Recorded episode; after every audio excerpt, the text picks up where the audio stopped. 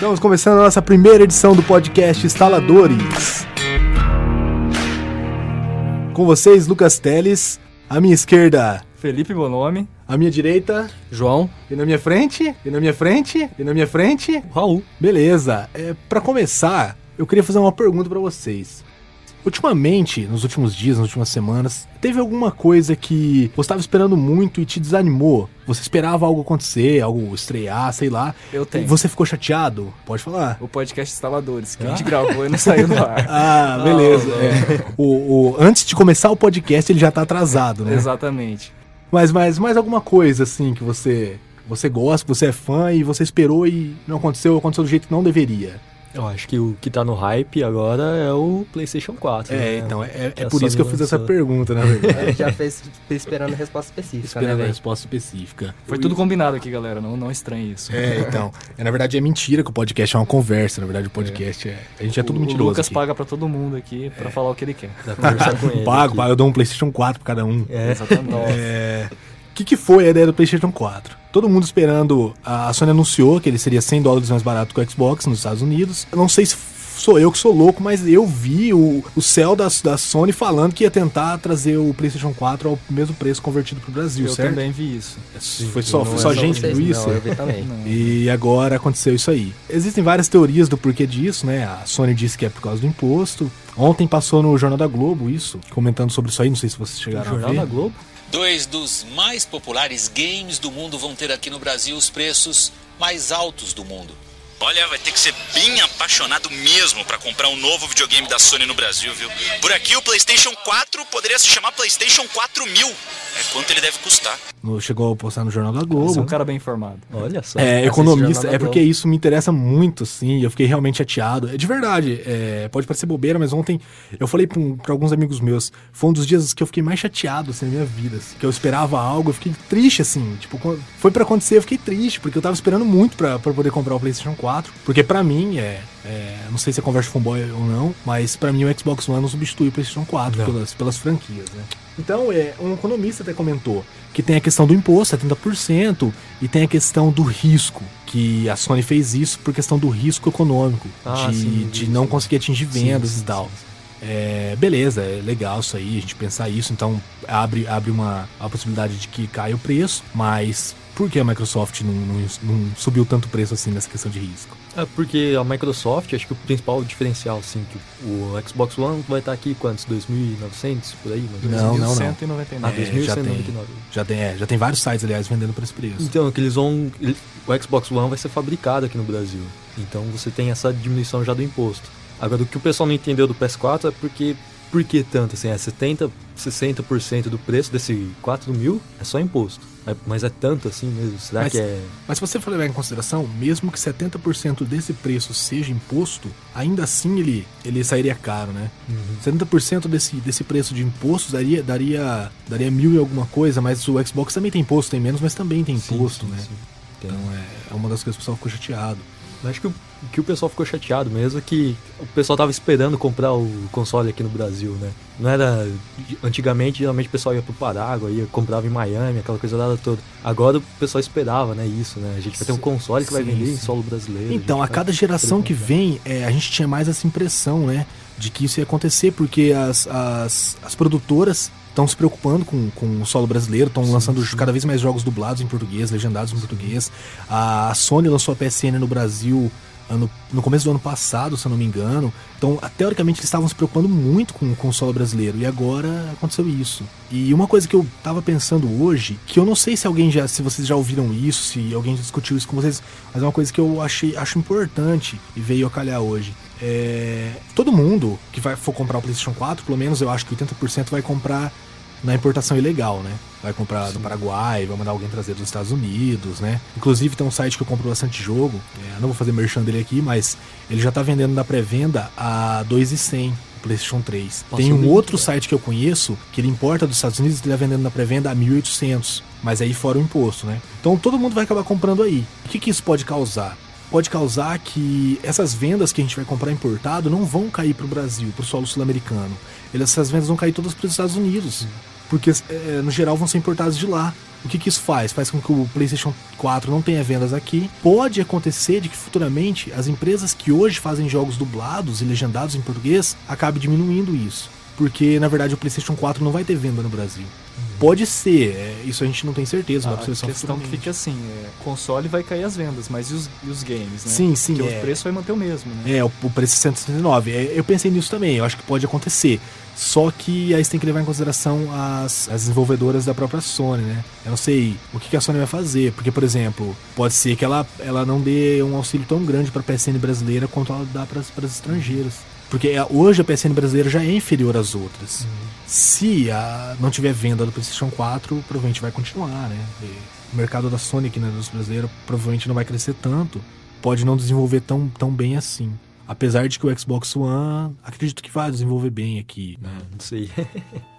Minha esperança com a Xbox One é, é totalmente zero, assim. Eles prezaram muito o mercado americano. Qualquer Sim, mercado sim. estrangeiro é, é lixo. É, o problema das duas é a questão da internet, né, pra gente É, aqui no sim. Brasil. Mas principalmente do Xbox. Só que da, do PlayStation é a questão do, dos jogos em nuvem, né? Sim. Do Gaikai. E o Gaikai aqui no Brasil não vai funcionar, isso é certo, a gente sabe que não vai. Mas então o que a gente tem pra fazer é esperar, né? E ver o que, que vai acontecer.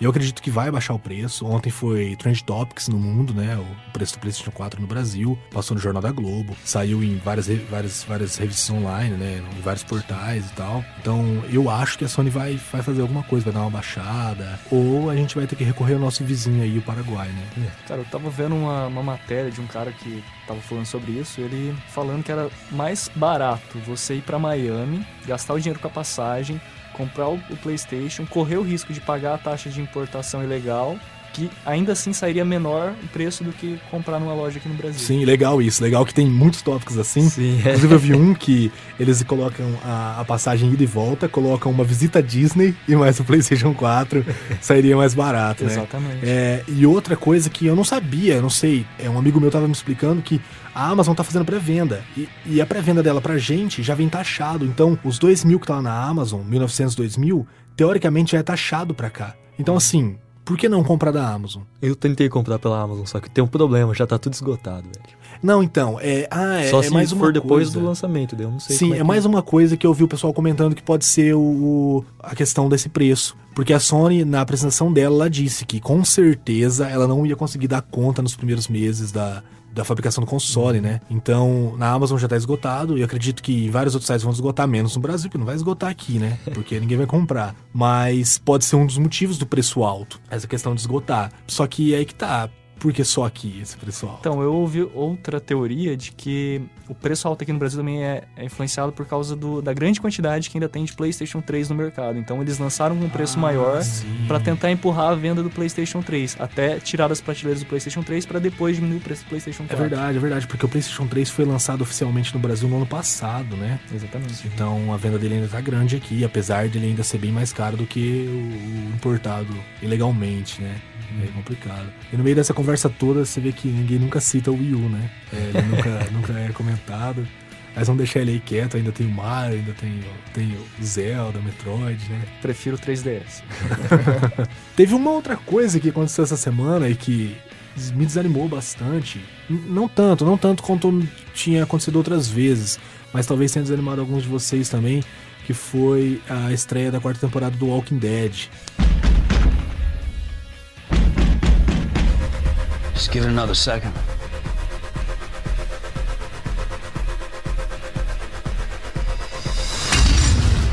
Let's do it.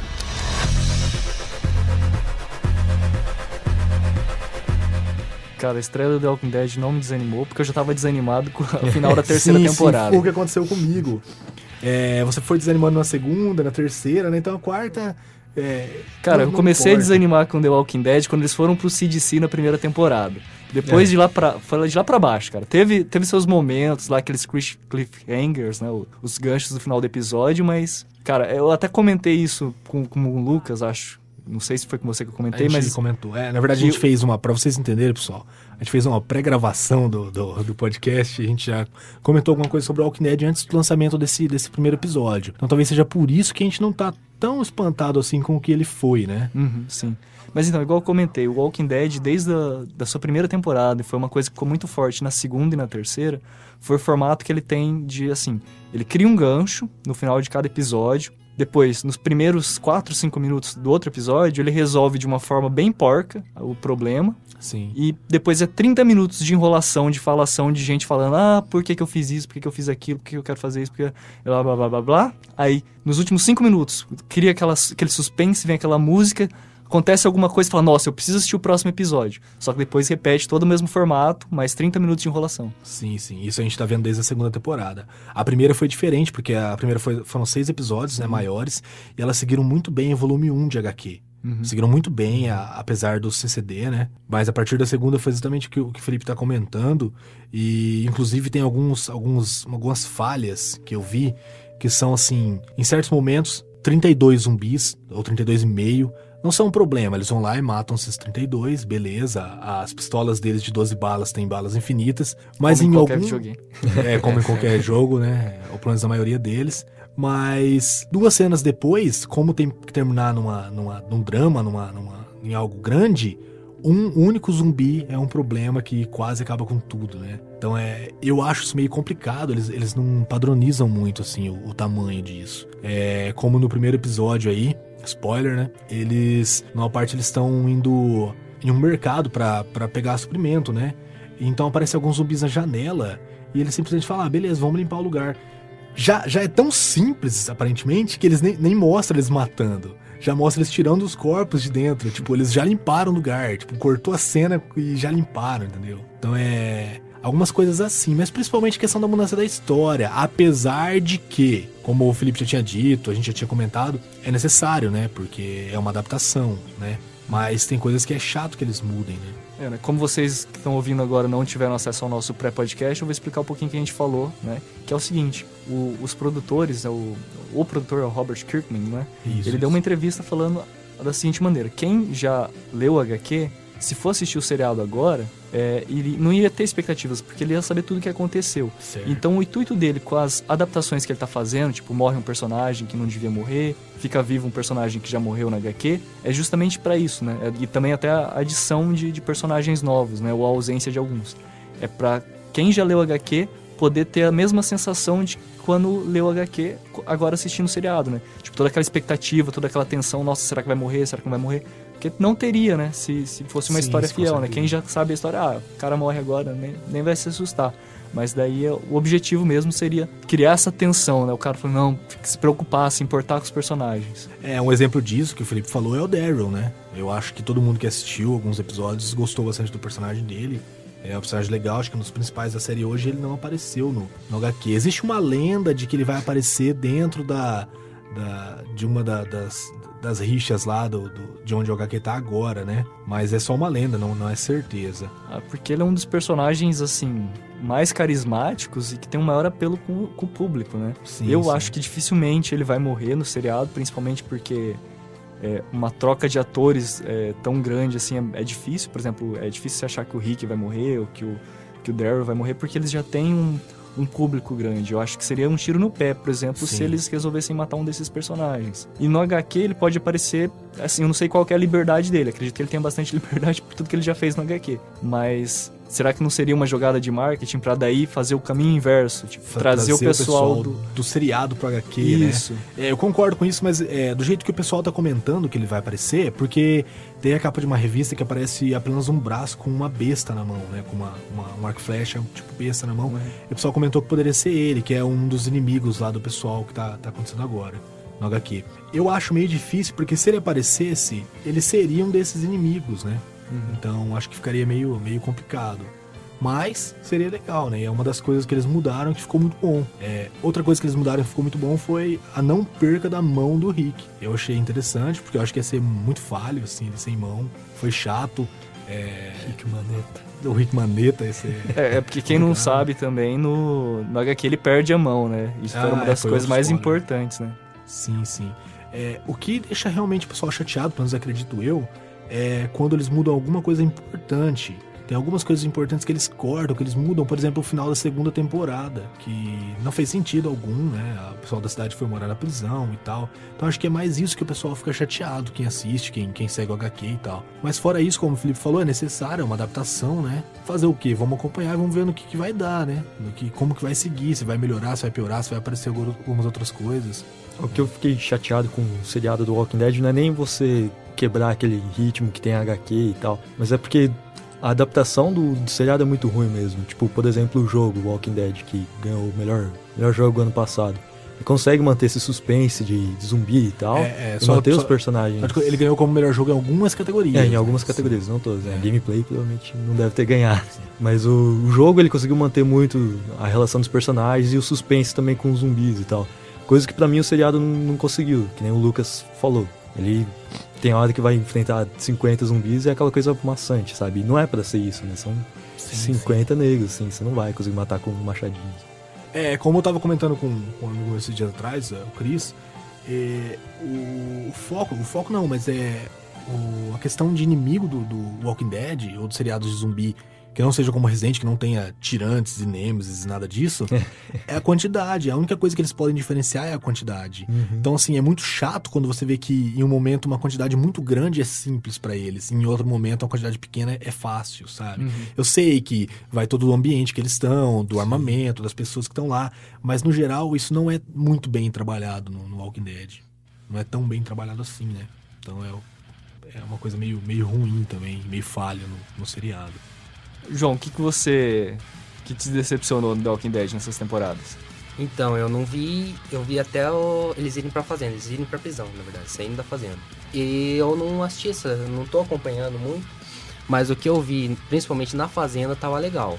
Eu, eu achei a, a fase da fazenda legal, mas quando eles chegaram na prisão, aquele negócio maçante de.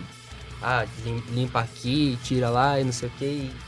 mas isso na verdade Isso foi o não- mais. Não, mas isso na verdade foi o mais igual ao HQ, na verdade. É, na verdade foi o mais. Mas é um pouco lento. Sim, sim, É, é, é a mesmo. adaptação mais real ao HQ é a mais lenta. Se você parar pra pensar. É, é, se você for parar pra pensar, talvez seja um dos motivos de que não é tão, tão igual, não segue tão, É. tão reto assim, né? Mas Então. é. Os finais, você assistiu o final da segunda temporada, Sim. que foi o começo da, da terceira, né? Eles indo achando prisão, na verdade. Não, não, esse foi o primeiro episódio da terceira. Os finais, eu acho que pra quem leu o HQ, viu que foi os, os principais pontos que mudaram, né? E na primeira temporada eles veem, eles encontram o CDC, ou CCD, né? Em português seria CCD. E na segunda temporada pega fogo na fazenda, né? É, não, não, vou, não vou dizer o que acontece pra frente no HQ, mas eles vão precisar da fazenda mais pra frente. E o que, vai acontecer? A gente não sabe, não, não dá pra gente ter, ter ideia, né? E teve mais uma coisa, é, não sei se vocês se tem mais algum ponto que vocês querem é, comentar, Negativo. mas. Não. E positivo, positivo, tem algum? Pô, alguém assistiu.